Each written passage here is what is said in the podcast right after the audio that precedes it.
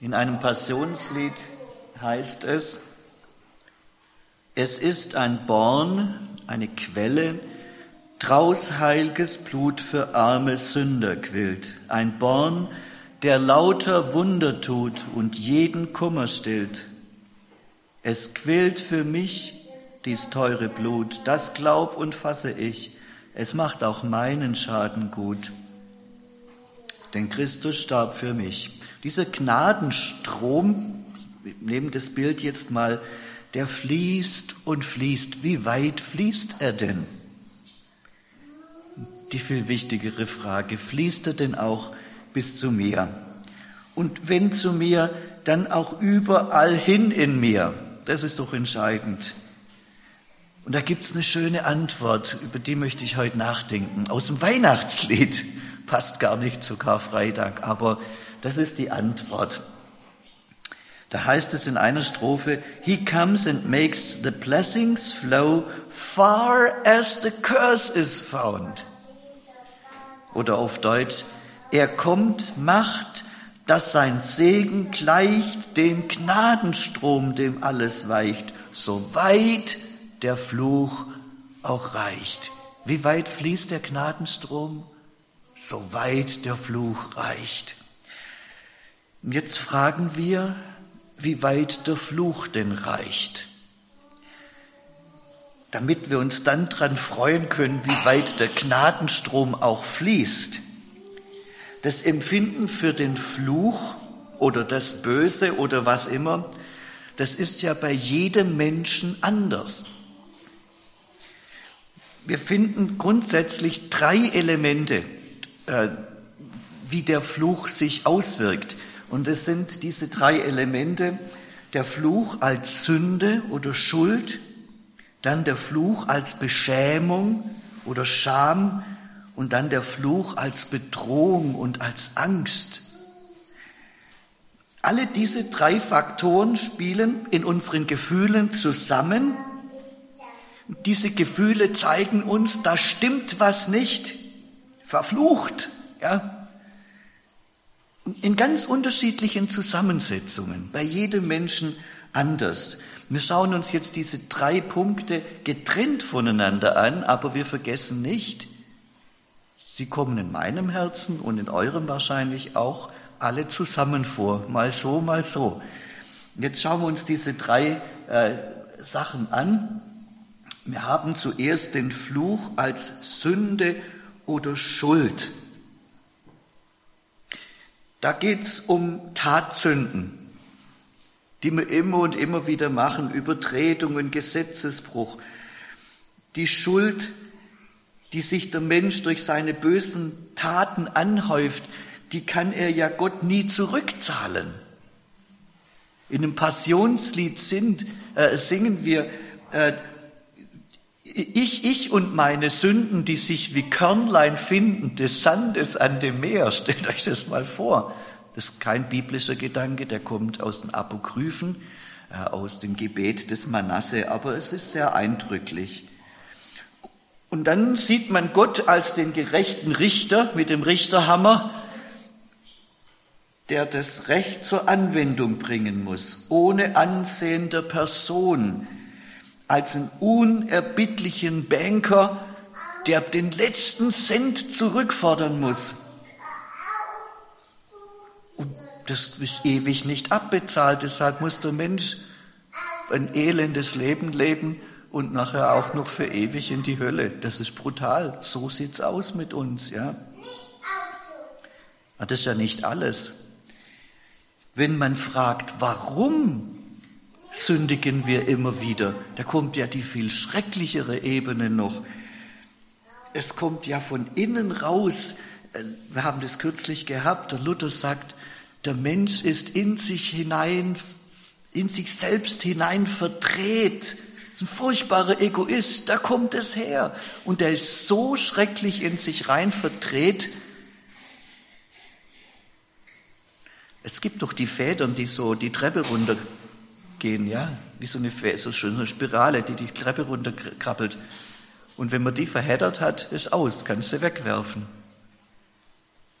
Und so ist der Mensch in sich, in sich selber rein verdreht. Das kann man nur noch wegwerfen. Die Antwort auf diese totale Verdorbenheit vom Menschen heißt eben auch äh, Tod. Und alles, was der Mensch auch an Gutem macht, natürlich kann der Mensch gute Sachen machen, aber das hat alles diesen Beigeschmack, diesen faulen Beigeschmack von diesem verdrehten Menschen. Luther singt in dem Lied, es ist doch unser Tun umsonst, selbst in dem besten Leben. So ein Mensch muss weg, der muss sterben. Das ist die eine Seite von Fluch. Jetzt ist so bei uns in Deutschland,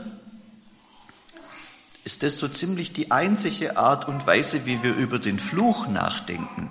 Die anderen Arten sind nicht so auf unserem Radar, aber es gibt ja auch das andere, den Fluch als Beschämung und Scham. Schamgefühle können sehr, sehr stark sein.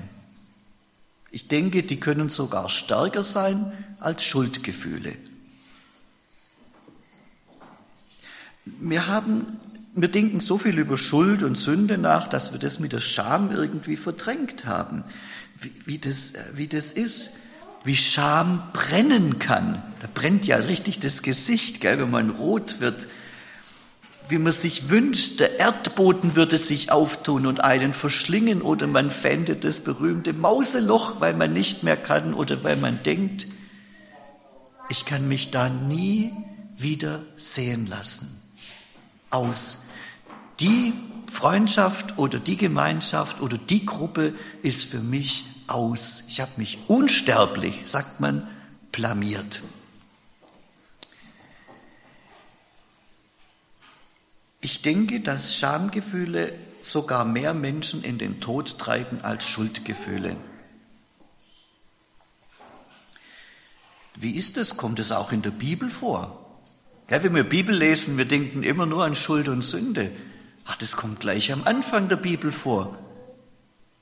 Adam und Eva haben eine Tatsünde begangen und in dem Moment, wo sie da essen von der Frucht, da wurden ihnen beiden die Augen aufgetan und sie wurden gewahr, dass sie nackt waren und dann flochten sie sich da Feigenschutze. Aber warum? Weil sie sich geschämt haben. Ganz einfach. Da kam sofort die Scham Schrecklich war der Moment. Gott hat die Menschen, den Menschen damals im Paradies die höchste Ehre geschenkt. Die waren splitterfasernackt und schämten sich nicht. Die hatten Lichtgewänder an. Die waren in Ehre und Herrlichkeit gekleidet. Da hat es gar nichts ausgemacht, dass die nackt waren und auf einmal ist es weg, diese Ehre und es bleibt die unsterbliche Scham und Beschämung und dann kommt Gott und dann müssen sie sich hinterm Busch verkriechen. Es ist furchtbar, diese Scham. Die haben Gott nicht geehrt und ihm gedankt und waren ihm nicht gehorsam. Und dann war die Herrlichkeit, die Ehre war weg und es blieb nur die Scham übrig. Im Römer lesen wir das, die haben die Ehre vor Gott verloren. Scham. Jetzt kommt das Dritte der Fluch als Bedrohung oder Angst. Ich denke, dass das heute mehr und mehr kommt. Ja, das ist das, was normal Leute in Afrika empfinden. Der Fluch, ja, du hast Angst vor weiß was alles, ja. Eine Heidenangst, sagt man ja sogar. Ne? Äh, je heidnischer Deutschland wird, umso mehr Heidenangst haben wir auch wieder. Und das ist auch eine sehr verzwickte Sache. Wir, wir leben ja heute in, der, in, Deutschland mehr und mehr in einer Religion, die, die, die sich an der Natur orientiert. Also wir sind ja wieder stark naturreligiös. Und wenn man sich die Natur anschaut, dann ist die riesig groß und riesig stark. Und der Mensch ist ein kleines Rädchen davon, er ist ein schwaches Wesen, das erkennt der Mensch angesichts der Natur immer wieder im Ahrtal oder bei einer Tsunami oder beim Erdbeben jetzt in der Türkei und in äh, Syrien. Der Mensch ist ein erbärmlich schwaches Leben und deshalb hat der Mensch da auch sehr, ein sehr zwiespältiges äh, Verhältnis zur Natur. Auf der einen Seite möchte er sich bergen im Schoß der Natur, da seinen Platz finden, Harmonie mit der Natur. Auf der anderen Seite äh, lief, merkt er, wie er der Natur ausgeliefert ist und wie gerade die Natur und mehr und mehr ja auch eine kaputte Natur für den Menschen zur Bedrohung wird. Viele Menschen sehen den Klimawandel als tatsächliche und sogar direkt jetzt sie bedrohende Gefahr. Und in so einer Religion sind die Tatsünden dann alle die, die irgendwas äh, in Richtung Klimawandel machen. Also Dieselfahren ist eine Sünde. Gell? Das ist eine sehr zwiespältige Einstellung zur Natur. Man muss aufpassen, mit allem aufpassen, dass man ja die Natur nicht stört. Ähm, andere Menschen sehen da auch noch andere Kräfte am Werk in dieser Natur und müssen da auch sehr aufpassen und haben große Angst. Wieder andere Menschen äh, glauben stark an Dämonen. Ja, das gibt es auch in Deutschland wieder mehr und mehr. Gerade Leuten, die mit Satanismus auch zu tun haben, die wissen das, die erleben das. Und sie haben große Angst und achten voller Angst darauf eben, dass sie ja nichts Falsches machen. Ja, und die Dämonen dann an sie ran können. Und das ist dann ein sehr kompliziertes Leben. Da ist der Fluch, die Angst von übermenschlich starken Bedrohung. Also wir haben jetzt drei Arten von Fluch, Sünde und Schuld und Scham und dann diese Angst und diese Bedrohung.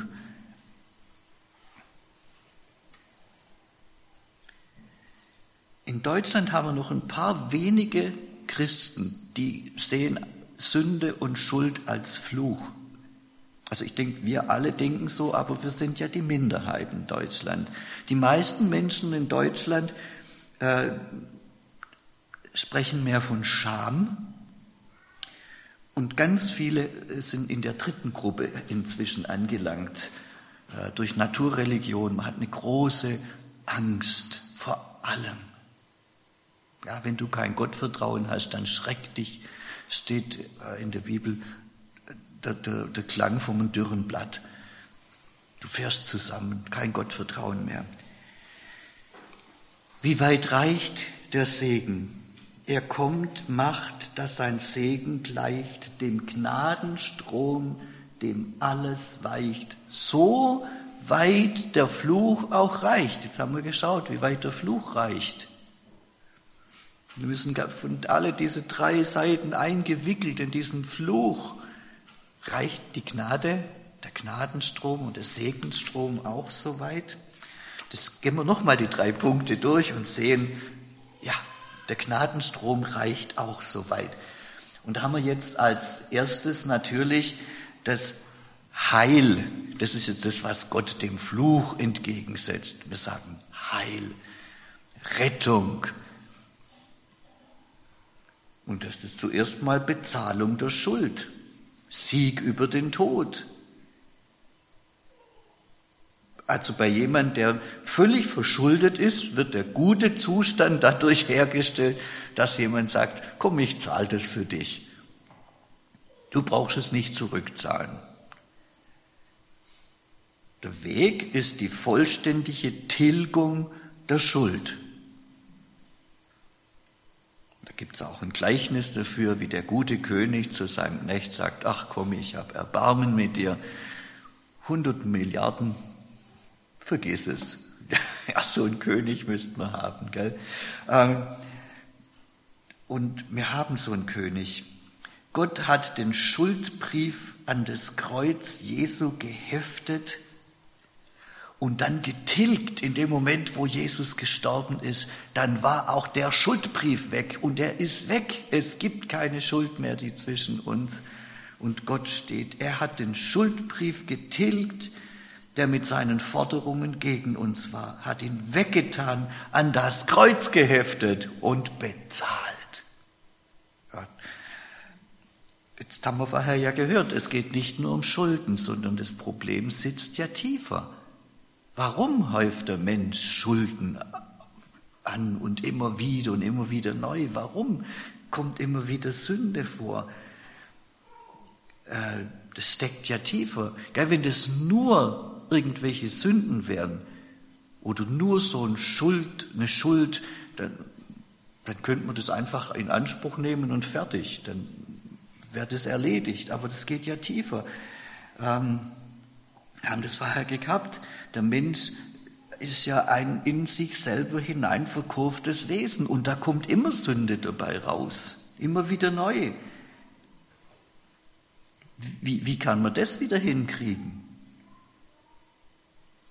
Halt irgendwas, was völlig kaputt ist, dass man es gar nicht mehr reparieren kann.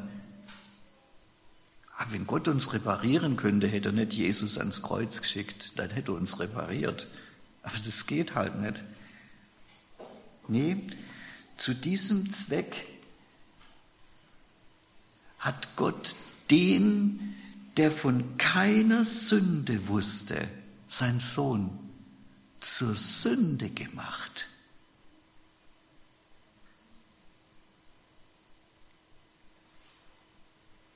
Das ist der Moment, wo man in den Spiegel schaut und denkt, um Gottes Willen. Oder wenn man in sein Herz schaut und sagt, wie abgrundtief hässlich. Und das hat Gott alles nicht nur auf Jesus drauf gemacht, sondern der hat Jesus zur Sünde gemacht. Das war auf einmal, das kann man sich gar nicht vorstellen, der ewige Gott und Schöpfer und der reine Gott wird zum Abschaum, wird zur Sünde, zum Dreck, zu diesem verkurften, verkrümmten Wesen. Und in Jesaja 53 steht, da möchte es nicht hinschauen. Wir haben uns weggedreht. So was Ekelhaftes. Das hat Jesus gemacht am Kreuz. Und in diesem Zustand ist er gestorben. Daran ist er gestorben. An mir, an meiner, nee, nicht an meiner Sünde, an meinem Sündersein, an meinem Verdrehtsein ist er gestorben. Das heißt stellvertretend.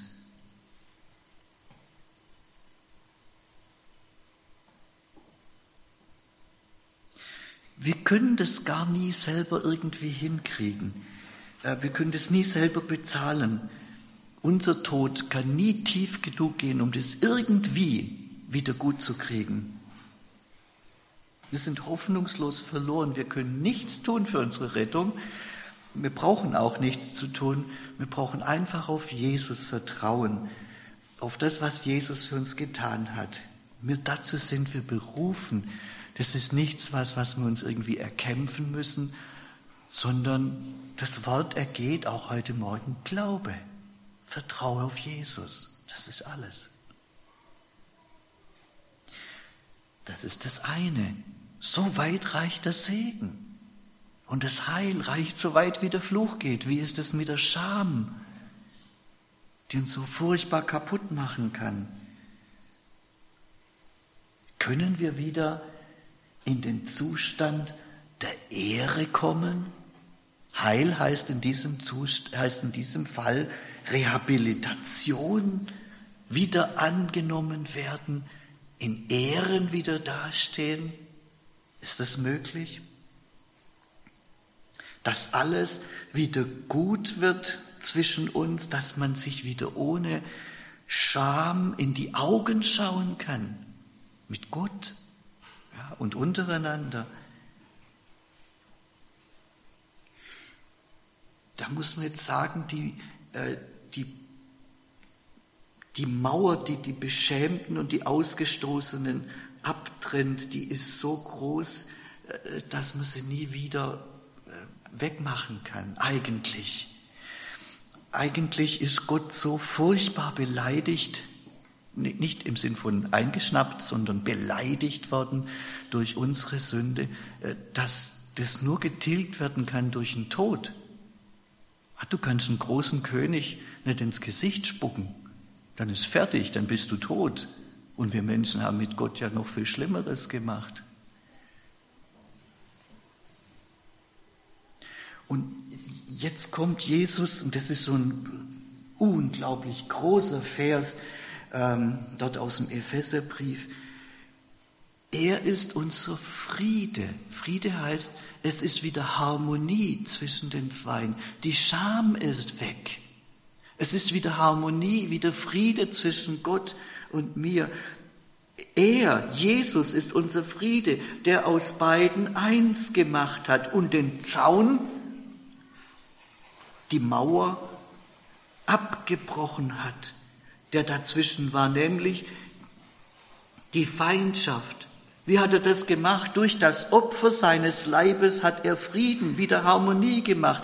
Er hat die beiden versöhnt mit Gott in einem Leib durch das Kreuz, indem er die Feindschaft tötete durch sich selbst. Also versöhnt mit Gott und Menschen, die vorher verstritten waren und wo die Scham dazwischen steht, wieder miteinander versöhnt. Er hat den Frieden, die Harmonie mit Gott wiederhergestellt und er hat uns dazu berufen, nicht nur, dass wir die Scham verlieren vor Gott, sondern auch vor Menschen, dass wir Menschen wieder aufnehmen können, dass wir Scham überwinden können, dass wieder Harmonie herrscht, Frieden mit anderen Menschen. Dazu sind wir berufen. Wie hat es gemacht? Nochmal, er ist Immanuel geworden, unser Bruder, und hat die Scham auf sich genommen. Er hat am Kreuz gesagt, mein Gott, warum hast du mich weggeworfen, verlassen? So tief. Und dann hat er das gemacht, er hat das Neue gemacht mit uns. Darum ist jemand in Christus, so ist er eine neue Schöpfung. Das Alte ist vergangen, siehe, Neues ist geworden, aber das alles von Gott, der uns mit sich selber versöhnt hat durch Christus. Die Scham kann überwunden werden. Der Segen reicht, soweit der Fluch geht. Definitiv, ja. Wie ist es mit der Angst? Hier wird das Heil als Sieg über die Feinde empfunden. Gott hat nicht nur den Schuldbrief getilgt, ans Kreuz geheftet, sondern da steht gleich im nächsten Vers, es steht da noch was anderes. Äh, das ist sehr interessant. Er hat den Mächten und Gewalten ihre Macht ausgezogen. Das ist wie bei des Kaisers neue Kleider. Guck mal, der hat gar nichts an.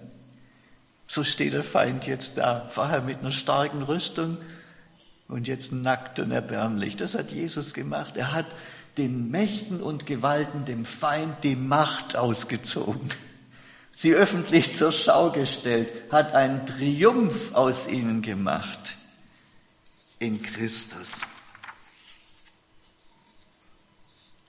Das Heil wird hier als Rettung von verschiedenen Feinden verstanden, ganz unterschiedliche. Der Retter ist jetzt nicht so sehr der, der Sünden vergibt, das auch natürlich, aber das ist jetzt der Befreier, der Eroberer, der das Gefängnis kaputt schlägt und die Gefangenen befreit. Und er ist der, dem sich die ehemals Gefangenen und Belasteten und kaputtgemachten gern unterstellen zu ihrem Schutz. Ich mag das Bild so. Da, da wütet der Drache, wie er nur kann, und wirft sein Feuer und der Mensch steht hinterm Kreuz und ist wohlgeborgen. Das ist ein schönes Bild, gell? Das gilt besonders Menschen, die durch Satanismus schon viel erlitten haben. Hier spielt das Blut Jesu eine ganz besondere Rolle. Nicht nur die Reinigung von den Sünden, sondern vielmehr der Freikauf von diesen Mächten, die Erlösung, die Befreiung. Machen wir es ganz konkret. Viele Menschen leben in der Angst vor der Klimakatastrophe und denen gilt die gute Nachricht. Jesus ist der machtvolle Schöpfer, der auch hier das letzte Wort hat und die Hand im Spiel hat, der die Natur in der Hand hält. Nichts kann dem passieren, der unter seinem Schutz steht. Es ist wirklich so, wie Petrus gesagt hat. In keinem anderen gibt es Hilfe. Auch ist kein anderer Name unter dem Himmel den Menschen gegeben, durch den uns soll geholfen werden. Und der heißt Jesus. Amen.